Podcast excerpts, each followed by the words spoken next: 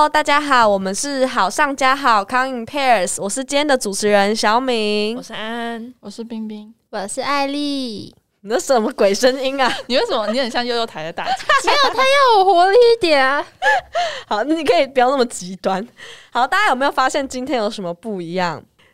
好，没有，没有没有人理你，就是我们的安安回来了，就是大家终于就是相聚了。那相信大家应该就是也知道我们今天到底要录什么了。今天要讲的主题呢，其实就是东西方的这个约会文化。我们要请安安来跟我们分享一下，还有就是台湾为什么有那么多男生就是会骂那些呃可能跟外国男生交往的女生。好，首先我们先来跟大家前情提要背景下，就是安安现在交了一个荷兰的男朋友嘛，那你可以跟大家讲一下，就是你跟男朋友是怎么认识的？呃，我们是那个时候荷兰的封城，嗯然后在交友软体上面认识的。嗯，哎、哎、没了，哎，这好故事非常的 简短的。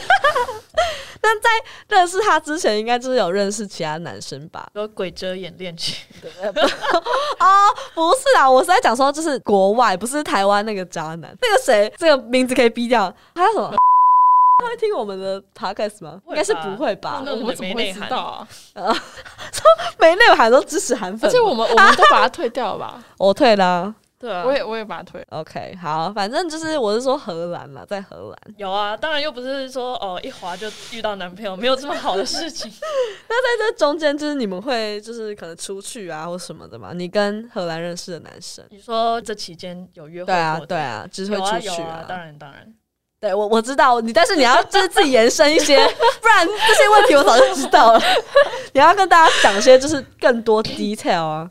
就是通常在国外，就是哦配对，然后嗯聊个几句，就可能说哦，How are you？最近在干嘛？怎样怎 样唱歌，好，继续啊。然后我觉得基本上对方确定哦，我们就是都是正常人以后，他就说、嗯哦，要不要出去喝个咖啡什么的。那、嗯因为当时就我有在用交友软体的那一段期间，刚好就是荷兰封城嘛，那所有东西都没有开，嗯然后可能餐厅、咖啡厅就是外带，所以通常就是在严冬里面外带咖啡，然后在公园里面散步这样子。嗯我觉得通常第一次约会就是约出去就是散散步，就大概了解一下彼此。嗯那之后会不会发展，要等就是那一天的散步结束以后才会知道。哦，你说就是散完步之后，然后看有没有后续这样子。对，我觉得哦，这边可以讲，我自己觉得，但是因为我在台湾也没有约会过很多人，所以嗯一人只有一个经验，然后还很烂。好，就是。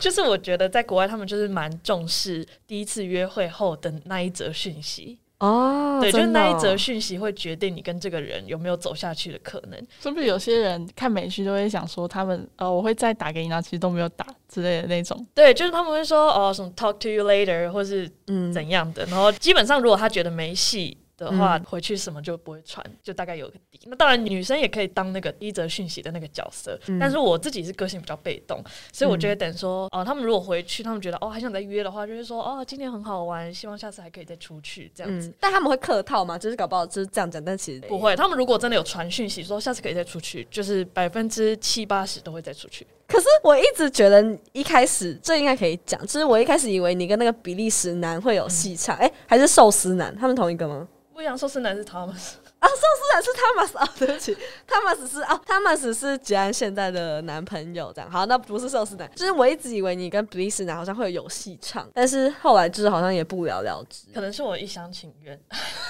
这可以播吗？可以啊，，Thomas 不会怎样哦。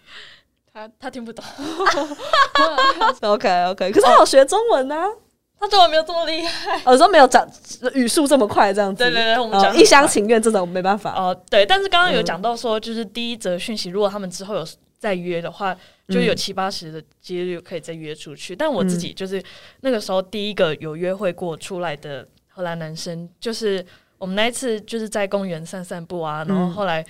回去以后，然后他就说：“哦，今天很好玩，什么什么的，I would like to see you again 之类的。嗯然后我就说：“哦，me too，怎样的？”然后后来我们就是有约嘛，然后他嗯就是约了前几天，就说：“哦，突然说就是什么有新的室友要来看房子，所以今天可能不能。我说、嗯哦，没关系啊。然后后来就是一延再延，就大概延了一两次，嗯然后最后就说，他说 Hey Lilian，然后呃，Sorry to tell you about this、嗯 and 我觉得我们我觉得我们还是不要见面好了，这样。啊为什么会这样子？就他可能突然觉得好像没有那么适合，对对对对，所以他就是过了那个很想要对热，或者他找到新的了，会不会也有可能，就是可能时间一拉长，就突然又嗯哦算了。哎、那就是你有觉得台湾男生跟欧洲男生在就是恋爱的这个相比上有没有什么差别？虽然说这台湾经验是一，可是可是如果说欧洲谈恋爱的话也是一啊，就你这样一比一的情况下。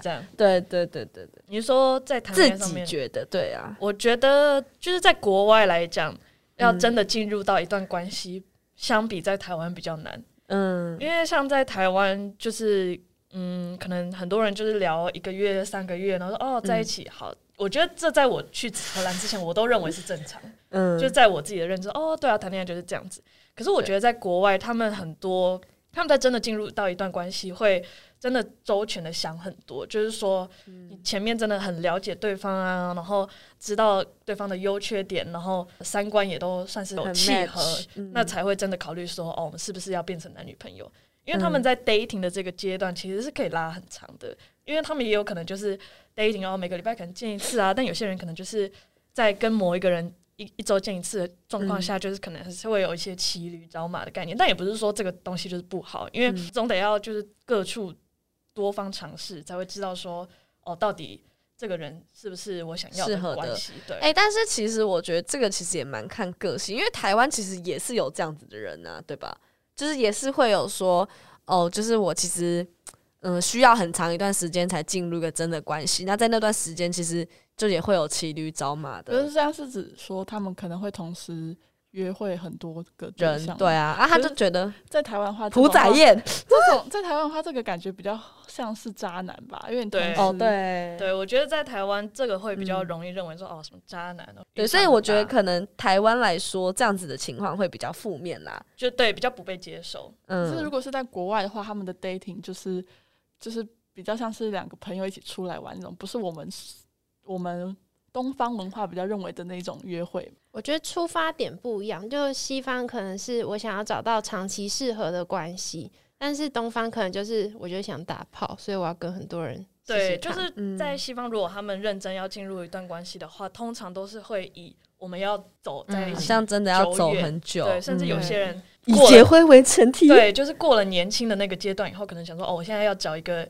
relationship，就是我要嗯以结婚为前提。嗯然后哦，这边可以讲一下，就是那个时候我在用那个交友软体的时候，呃，那个交友软体就是上面可以写说你正在找的是哪一种关系。其实基本上不会有人放 relationship，因为太 serious，对，就是嗯哈，你是要怎样？嗯，你是要你是要结婚了吗？这样子，对，可是如果又是如果是 casual dating 的话，就、嗯就是会真的就是骑驴找马，比较玩玩的那种。嗯，。对，哎、那你觉得就是在跟欧洲人、西方人谈恋爱，他们会比较重视哪些细节吗？就譬如说，像他们金钱的规划啊，或者是说你们谈话的内容啊，这会不会有比较我觉要得求什么？当然这跟每个人遇到的人对啊，还是你有自身的经验对，但我自己的状况来讲，我觉得嗯、他们蛮在乎谈话中的那种内容对共同话题嘛。嗯，一来就是共同话题，再来就是价值观上面有没有合，然后可能嗯会想说你到底是不是一个脑袋有东西的人。哦，对，然后哦，而且我觉得他们相较于亚洲人比较没有在乎仪式感这个东西。真的哦、你说譬如说像节庆送礼啊那些，对，就比如说，可能台湾、韩国都会庆什么一百天、几个月什么的，没有针对。嗯嗯，在国外，他们比较少在说哦，就是要这个庆，那个也要庆这样子。嗯，对，所以我觉得就各有所好啦，就是每个人偏好也不一样。嗯，那我觉得你接下来可以讲讲看，就是你在跟你欧洲的，就是可能约会对象，就是有什么比较印象深刻的事情，哦、我觉得我这边有两个，就是稍微有点小可怕。说比较 creepy 的对，一，OK，一个是我自己遇到的，可是我觉得嗯我自己遇到这个在台湾也会发生。那个时候我就是在交友软体上面遇到一个人，然后我们就是有嗯。小聊一下，嗯。然后后来有人说哦可以出去喝个咖啡什么怎样的，嗯。然后后来就是要约的前一，他就突然跟我说我有件事情必须要告诉你。嗯。通，常这个开头就是有不事要太好。发，生，嗯 他说其实那个照片里面的人不是我，嗯，然后然后我就怎样的，他就说哦什么，因为他以前办这个交友软体是因为查他那时候前女友有没有劈腿啊，巴拉巴拉，就一些理由这样。嗯然后我就说好没关系，就是还是很谢谢你有跟我讲这件事情，但是我觉得那你还有还有跟他出去吗这？是不是那个眼镜？不是，好像不是，我等下我们在这里小小提一下，因为就是我们，譬如说我们在跟杰安就是聊天，就是我们他在荷兰念书嘛，然后我们在那边聊天的时候，他就会有很多男生的绰号，譬如说什么寿司男、眼镜男、比利时男什么的，所以有时候哎、其实会搞混，因为很多。对，然后这可以讲吗？这可以讲会。被他他被认为说很多？没有没有没有没有我们刚刚讲了，就是都是就喝咖啡什么交朋友啊？啊难道听众没有朋友是不是？他你没有异性朋友哦？啊 开玩笑的，对，反正又没有要干嘛？我嗯，就说，还是不要这样对我就说，我觉得我现在有点害怕 I。don't feel comfortable to meet you 这样子。OK，然后结果他就有点更小灯熊气，就说你为什么要这样子就否定我？反正你终究还是要跟一个陌生人出去见面啊。那那个照片里面的人是不是我？又有什么错？又有什啊，么重点？是你到现在都还不知道他长到底长什么样。有他当下就他当下就传他真正的照片。对，因为他那个时候是用 Snapchat，所以一定是他嘛。嗯，对。对，然那后张照片怎么样？他看起来正常吗？偏老，哎，三十三十，就是比那个。照片看起来老一点，但是就跟那个照片差很多。那个照片就是别人，哦。可是我觉得这个就很对啊，在台湾也会遇到很多就是那种盗照的人、啊。对。可是我觉得在台湾分的蛮清楚，比较能一眼看。对啦，因为因为像你，假如说你在 Tinder 或什么盗照，你就很容易发现，因为他就是可能盗一些韩国韩国男生照片，或者是哎、太帅，你就觉得、呃、这一定有诈。对对对啊对，所以真的就是女生用交友软体也要小心，是真的。好，然后现在在这边呢，就是安安呢，就是她在网络上有查一些资料，就是想要跟大家分享，就是有关于说为什么呃 CCR 在台湾就是会有很多男生去就是咒骂他们，或者是去做一些非常激进的评论。对，那个时候我在准备这一集的脚本的时候，就从关键新闻网上面看到一篇关于呃为什么 CCR 情侣会遭受到批评的五个面向的相关文章。那在这边就可以跟大家讨论一下。那第一个的话，他们就是讲说这些跨文化的情侣常常会在公开场合有一些比较亲密的行为，那可能就是搂搂抱抱嘛，对，就是他们就觉得哦有爱观瞻，哦，对，但是我就觉得说，其实欧美其实也没有真的说哦多开放，就是也不是说嗯什么大街上每个人都在垃圾这种。嗯我觉得其实就跟台湾差不多，就是可能就台湾也会有蛮多在路上对啊，就是又不是大垃圾的台湾就是哦大家都就是保持社交安全距离。应该说在疫情前啦，在疫情前大家就是在节约上垃圾的，就是诶人数好像也不少。对啊，但是也有可能就是那个时候大家就是你知道高中生小情侣嗯，情窦初开，我想到一件超好笑的事情，我不知道我跟你想不是一样的。你的相簿哦，对啊，对啊，可是我想要的是另外一件事。然后，冰冰说的那个相簿是因为我之前大大一大二就是闲闲没事做，有然后单身吗？个你会被可是这还好，因为我知道这件事情其实是我的错，那就是。好，我先我先说这是我的错，但是就是因为有些人就是会在节日上就是真的拉到忘我什么的，然后我就会 拍照，然后结果后来就是事后有人跟我就我因为我发现实嘛，然后事后当然就有人跟我说我这样的行为就是很不对什么，诶，但是明明就是很多人也爱看好不好？妈的，然后反正就是有一个人就用小账就是跟我说我这样子做不好，那当然我后来就把那个精选给删掉了，我那时候很害怕，因为我跟我男朋友会在路上接吻，我怕有一天你拍到的是我。可是我觉得，我我现在觉得接吻、牵手、拥抱是没差，可是我拍的是那种就是在路上就摸人家屌，在捷运上摸屌那种啊。或，是或对啊，还有那个啊，就是帮女生帮哎、男生帮女生就在，但是我刚刚想到的其实是你什么你英文老师那个，就是有一次李安平就说什么哦，他英文老师很帅很帅怎样的，然后就有一天他就看到他英文老师在捷运上跟他女朋友亲亲，哦，对啊。垃，圾吗？亲亲还好吧？应该就是亲亲吧就，是我搭嗯手扶梯的时候，他们站在我前面，因为我我英文老师是外师，然后他女朋友是、我忘记是台湾人还是也是外国人，我忘了。然后反正他就是摸他屁股，然后再亲亲这样。但我后来就真的就觉得，我被教育过之后，就觉得这真的还好，但是我自己就不会。可是因为像我就是那个小张，就虽然我也不知道是谁，但他就有跟我讲过说，就是有时候他们可能是什么远距离情侣啊，然后在分开的时候真的会难分难舍什么。可是我就想，难分难舍，会就是难分到就是会想要在捷运那边跟人家拉。好，对，可是我就觉得这这一点的话，就是可以反驳一下，因为其实欧美跟台湾其实就是你要亲密行为的没有分国家。对，我觉得就是。比较大方的去在公共场合有这些亲密行为，其实这种东西就到哪都有。那当然，可能欧美他们就会觉得说，哦，这种事情就是没什么好害羞的。你喜欢人家在外面亲一下，有什么了不起？但是，嗯，说真的，我也觉得就是情侣就是小小的亲一下、抱一下，关别人什么事？那如果是舌头有露出来那种，就在疫情下面应该是不允许的吧？就是疫情前，就现在假现在的假设就是已经全部都疫情都就好了这样子。你说疫情前如果在街上拉。可是我就会觉得 算算了吧，好恶心哦！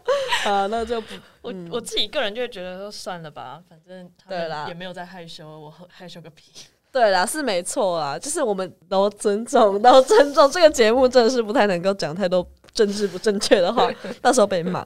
那你之前不是有讲到说什么公众场合讲英文？我觉得这很扯哎。对，就是那篇文章也有提到说，有些人会觉得说，哦，这些跨文化情侣啊，然后可能搭个捷运，然后在那边唠英文，是想要刻意展示自己有外国男友吗？还是怎么样？这超怪的。可是我就。不太能理解这个心态。只说她旁边有她男朋友外国男友的时候，她讲英文还是说讲电话？对我觉得不管是讲电话，或是直接在跟外国男友讲话讲英文，都还。算正常范围，不然是英文，那不然要讲什么啊？如果是讲泰文，他也会这样觉得吗？你讲泰文、讲日文，他也会觉得这样很自视甚高吗？会笑出，因为那文章是写说很自视甚高。哎，我觉得这一点其实就蛮说不通的。因为如果今天人家是一个日本男友、韩国男友，他们在就是捷运上面就是哦讲个电话怎么样？大家也不会有特别的意见吧？那何必又因为别人讲英文，然后你就觉得他自视甚高？我觉得这一点就是可以连接到你等下第二点要讲的民族尊严。然后第二点的话，这篇文章就是提到民族尊严。那我觉得这一点其实真的是占了蛮大的一个部分，因为那个时候在写这集脚本的时候，我也有问我男友，就是说，哦，你觉得为什么在台湾啊，或者在亚洲会出现这种？仇视跨文化情侣的这个状况，然后那个时候他第一个提出来的点就是跟我说，他觉得呃很大的一部分应该是因为民族尊严的关系，因为可能台湾男生或是亚洲男生会认为就是他们部分拥有的东西被外来的种族夺去，超智障。对，但是其实这是一个算是比较不理性，可能有点甚至有点幼稚的一种想法。嗯，因为今天你甚至连那个女生都不认识，你就只是因为他跟外国人对外国人。交往或者怎么样，然后你就觉得说，哦，那个女生是看不起看不起你，或者怎么样？但你们根本连认识都不认识。对，啊而且重点是他们不需要感到自卑啊！就你为什么要感到自卑？对啊，因为又不是说只有台湾女生跟外国男生，也有台湾男生跟外国女生啊。那这个时候怎么大家就会安静，或者是大家就会说，哦，什么很棒、很厉害、很争光什么的？而且这也要讲到说，那那假如说男生娶就是像越南的女生啊，啊，大陆的女生啊，啊，怎么怎么不讲？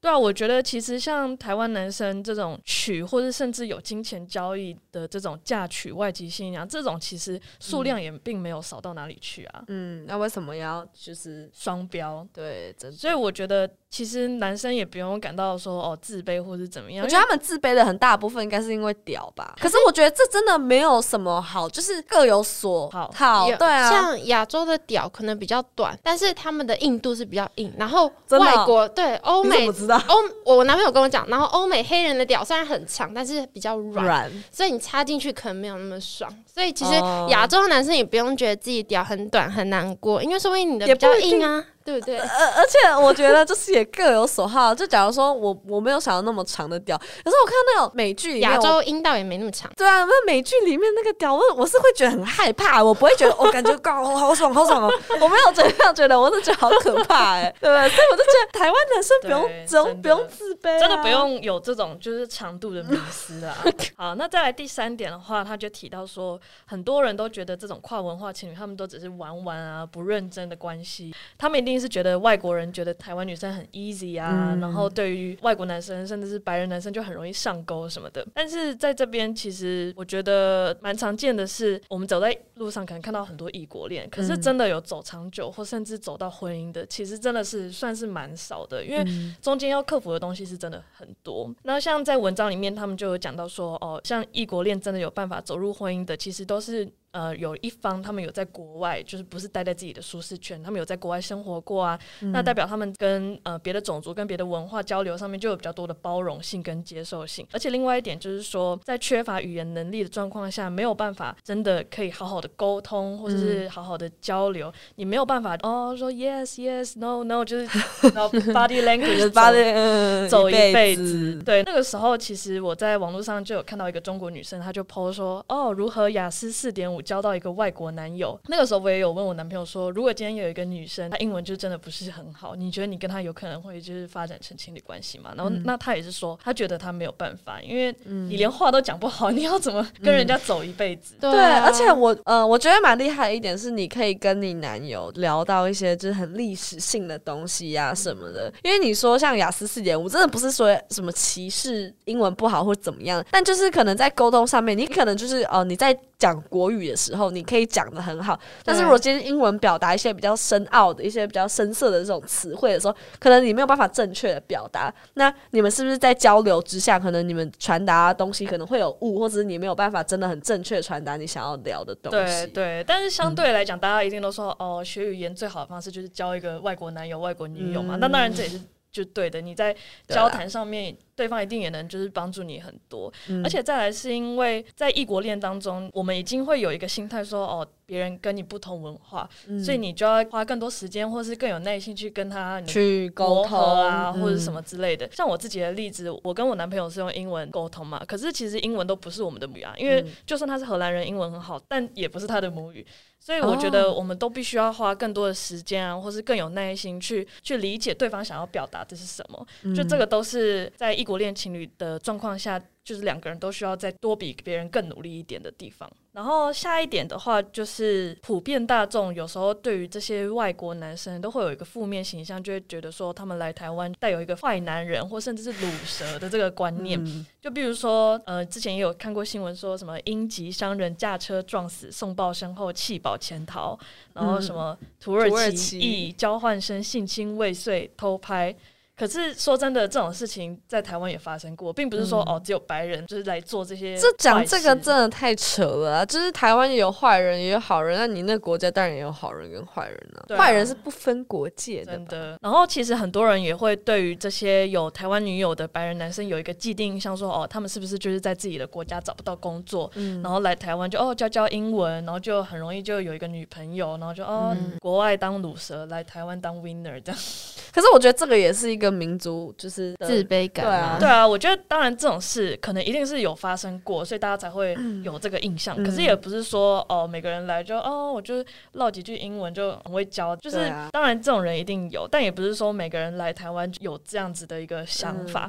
所以我觉得就是大家也不要去保持着这种刻板的印象去面对这些外国人啊，或是外国人的女朋友。对对对，就像之前我就有听过，就是有外国的男生，然后女。生跟他结婚之后，那个外国男生就不工作，然后整天赖在家里。就是如果你在哪个国家做的不好，你到另外一个国家，你还是会是一个烂人，大家还是会看得明白的。而且我觉得这个 又要讲到以偏概全，就是很多东西都是这样子，你们不觉得吗？就是可能一个例子这样，然后有些就是台湾酸民或什么的，就呃对对，全部都是这样什么的，就会在那边高潮，但其实并没有。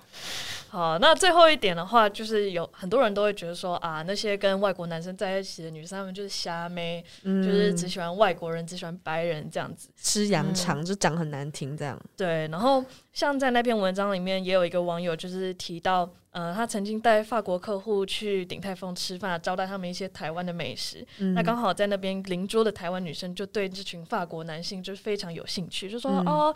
法国工作好找吗？好想留在那里，到时候可以去找你吗？什么什么之类的。但主动攀谈啦，对我觉得其实这种想要认识别的文化的心态是好的，但真的重点就是要看场合说话。嗯，就像我我们那时候私底下在讨论的嘛，我觉得今天我们能够就是跟外师啊什么讲话，那是因为我们父母给我们很好的资源呢。就是如果你今天是家里可能经济比较不好什么的，搞不好你人生中没有机会去接触到外外籍的老师什么的。因为你自己想，就是在台湾，如果我们都是读公立学校啊什么。的，其实能够接触到外师的机会是很少的。所以我觉得今天你能够有勇气，然后去跟呃不同国籍的人讲话，我觉得这是一件很棒的事情啊。只是就像你刚刚讲的，可能是在于礼貌啊，或者是说看场合，比方说他们在讲公事，就哎，你突然跑去问一句，对。所以除了这些的情况外，我觉得在一般的情况下，你能够主动去哎跟他用英文讲讲看什么，我觉得这是很有勇气、很棒的事。那安安，你觉得就是在异国恋里面，你有觉得就是哪些优点跟缺点可以跟大家分享的吗？我觉得异国恋可能对我来讲最大的优点就是可以舍弃掉自己文化中的一些传统规则，然后更做自己。因为尤其是在亚洲，嗯，对于我自己觉得，对于女生的规范其实就很多啊，女生就应该要怎样怎样怎样，女生就应该要怎样。大家可能或多或少都听过很多这种。我自己是觉得，在这个时代已经没有必要的规范跟规则了。嗯，那在异国恋当中，你就不需要去顾虑太多这种细节。我觉得其实最大的应该算是婆媳问题吧。呃，你不需要去带着一个想法说，哦，会不会我以后。跟他可能结婚啊，然后以后就要当他们家的媳妇，在那边做家事什么的，因为他们比较相对不会有这种想法嘛。嗯，所以我觉得可以舍弃掉，对我来讲有点过多的规范，然后更做自己是一个优点，对，算是一个蛮大的优点。当然我有同意，就是我觉得台湾亚洲有一部分的男生，特别是韩国，会期待自己的女朋友是柔弱的那一方，然后工作也不能太要强，不想她太强势的那一面。可是我觉得国外会比较希望女生可以独立。自主拥有自己的生活，我觉得相对会比较成熟一点点。所以我就觉得在优点方面，可以摒弃这些规则啊，更做自己，其实算是一个很很大的优点。那当然，缺点就是每一段异国恋或多或少都会经历，就是远距离。嗯，那其实远距离就真的是一个看人啦，但就是可能真的是考验时间跟精力的。一段时间，所以呃，能不能撑过去，真的就是看大家造化。那所以就是你现在跟 Thomas 就是用每天用电话聊天这样。对啊，对啊，就是哦聊说今天干嘛，或是一起看个电影什么之类的。我我刚刚想到一个问题，就是很多人都会觉得说异国恋的缺点，可能你如果你要讲呃，就你自己国家的一个文化好了，然后他们可能就会没有共鸣。可是这刚好也有可能是一个优点呢，因为更多话聊。没有，我指的是说，因为像我我的同事，我我们就问过说，就是对。外国人会不会会不会有兴趣？然后他们就会说不会，因为他们会觉得说，可能我讲这个他不懂，不是文化，就是嗯，怎么讲？不单纯是文化，就可能我们吃东西或者过年过节那种习俗，是比如说像我们口语讲这个哦，我说很尬、很尴尬这种，但是他很难，就是你可以解释出来，但是他很难了解那个用语的奥妙嘛。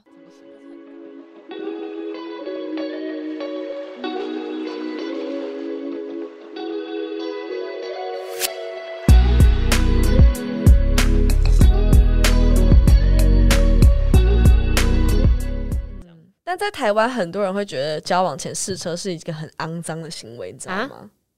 就是会觉得，就第一个约炮嘛？他们就觉得，而且他们也会扯的，因为台女怎样的？我觉得是两个人的出发点要一样，就是他们都是想要找到适合的对方，不能有一方是想要单纯的打炮而已。我觉得是因为台湾其实也蛮常看到有男生女生他们在进入一段关系之前，然后可能就上过床，那之后男生就直接 disappear。对，所以我觉得这个情况可能真的是每个地方都不一样，但是这种这种行为当然是最好不要。应该说，我觉得。就是如果今天你双方就像你说，就你们已经确认要交往了，那其实，在试车，我觉得没有什么不，就是你们的心态要是正确的，而且反正我觉得就是那种。这种正义魔人还是什么的，就是好像好像觉得自己是很高尚或怎么样，很喜欢去指正别人，用自己的观念去批评别人。对他们就觉得好像自己是上帝还是什么的，然后就是会去用上帝的视角去评论别人怎么样。我就觉得笛卡尔上是确实蛮多这种人。我觉得大家有时候就对于女生就会。太过的把性太神圣化，导致于大家都绑手绑脚的。那说不定之后在一起，当你真的遇到了那个状况的时候，才发现原来跟你想象的不一样。那这时候你连车都下不了。我也想问安安一个问题，就是你们是远距离恋爱嘛，但是。亚洲女生多少都会有一点不安全感，就像我自己，我见不到我男朋友，我会比较担心，因为生活太不一样，他可能遇到人不一样，然后你们可能观念会慢慢不一样，或是他会遇到新的人，不会有这种不安吗？我觉得不安感当然会有啊，但是这种就是远距离一定会有的这种不安感的问题，其实真的就是我自己认为百分之百靠你跟对方的信任去维持这段关系，因为如果你信任他，他也信任你，那其实你也没什么好必要不不安的，例如说。鬼遮眼恋情也是算是远距离吧，虽然说那也不算是一段关系，但是嗯，可以，我可以大概小小简前情提要一下，就是这个鬼遮眼恋情呢，就是在安安出国之前的时候，在夜店认识的，这样，反正我跟我男友也是在夜店认识的，没差。但后来在呃安安出国之后呢，可能就接下来你自己讲。就是出国之后，我们都还是有联络啊。然后一开始他就是不知道是真的酒醉还是假醉，就是有好像啊，好像就是有想要走入正式的关系这样子。嗯，好像叫你宝贝还是什么。然后后来后来我说，到底就有没有认真？他说哦，等你回来再说好了。然后我就想说，好算了，我想说就就先维持这样子的关系。嗯，那这段关系就是拖到就是可能快半年的时候，就是有这么久？有吧？那个时候是十一二月。嗯，反正就是后来你发现，你不是发现他跑去宜兰约炮吗？对对，就是反正结论结果就是他约炮然后消失。哦，对远距离要怎么发现他约炮？对啊，你怎么发现的？哦哦啊，自爆吗？对对对，他好像就是觉得说，哦，他就说我要老实跟你说一件事，这样。他其实也没有觉得。他就说：“哦，我昨天去做了一件很坏的事情，什么之类的。很坏的事，讲这个很坏的事情有一点。他讲这个很坏的事情有点挑逗意味。我做了一件很坏的事，我猜你应该喜欢。那你后来应该很难过。我记得你有难过蛮一阵子。对啊，但是就是靠。”交友软体赶快走出来！对，交友软体就是就是告诉大家一个，如果你失恋，你怎么走出来？最好的方法就是去跑夜店，疯狂的跑夜店，还有疯狂的喝酒，还有一直玩交友软体。因为你一个男人不要你，告诉你还有千千万万个男人想要你，不要难过。其实夜店的男人都不太好，没关系，你只要截取他们。给你的称赞就说哦你好美你好正哦，然后你自己就会觉得很有自信，就慢慢走出来了。谁要跟你约炮啊？我觉得你称赞我，觉得艾丽想要传达的应该是说，就是你可以在他，就是你不一定是要跟那个夜店男生就是有 something，可是你可以从他的嘴巴里获得一些自信，然后再用这些自信去出发。像是你可能被一个男生否定，你会觉得自己可能哪里有问题，但是你走出来遇到更多人，你就会发现其实你自己还是有很多优点。我应该要叫我就是那个失恋很。久的一个女生去跑夜店，现在不能跑。呃呃，疫情之后，疫情之后，因为她还没去过夜店，然后对，就是失恋过后，真的找事情让你分心。那我觉得交软体也算是可以开阔你眼界的一个。东西，就真的是多看看。但这是会不会，比如说很挫折，比如说你都你就算很多人爱好，可是会很空虚，就是觉得说都没有遇到一个真正的。这只是一个短暂的让你走出去的辅助你的东西，并没有说你可以滑一辈子的交友软体不空虚。所以你们觉得，就是在茫茫人海中，一定会找到一个就是跟你心有灵犀的对象吗？我说在交友软体上，你觉得真的蛮靠运气。我觉得台湾的比较少，除非你要选对交友软体。什么交友？叶配是不是？反正我们叶配，我觉得探探是没有可能的。为什么？这有差哦。因为我觉得探探的机制就是往右滑跟往左滑，你不会点进去看这个人怎么样，再把它划掉，所以你一定都是看脸。你觉得看脸？那这样 Tinder 不是也是吗？所以我觉得差不多。好，那最后呢，就是来总结一下，对，因为其实我觉得，像我们刚以上所讲的那些，就是经验啊什么的，其实也都是以我们个人为出发点，可能不一定是真的正确的。对，那对于就是异国恋情，我们觉得每个人的个性本来就不一样。像假如说我的话，我可能就会觉得。诶，台湾的男生也蛮好的，不会说哦什么哦，台湾男生都是什么乳蛇的，因为毕竟我自己男朋友台湾人，对啊，所以就是我不会觉得国外的男生会比较好，所以我觉得每个男生就一定也有像刚刚讲的，外国男生也会有很坏的啊，也会有很好，台湾男生当然也是这样，所以不同的文化就是跟他们自己做的事情其实没有太大的关系。这样，那当然台湾男生是也不用觉得，就像我们刚刚讲，不用觉得很自卑啊，或怎么样，什么鸡鸡比别人小怎么的。所以你比较硬啊，对啊，好肥，根本没有男生会听我们的节目，好可怜。对，反正就是我觉得哪个恋爱的方式好，就是嗯，可能比如说适合安安的，那可能不一定适合就是你现在在听的你这样。对，所以我们就照我们的经验跟大家分享。那希望今天的节目就是大家听的也会很开心。啊，有任何问题呢，也可以在我们 IG 或者是在我们的那个。节目下面留言，我们大家都会看，因为我们现在留言好像只有三个人，好可怜。对，就任何问题都可以问我们，就关于西方的约会文化啊什么的，这样好。那就大家下一集再见喽，拜拜。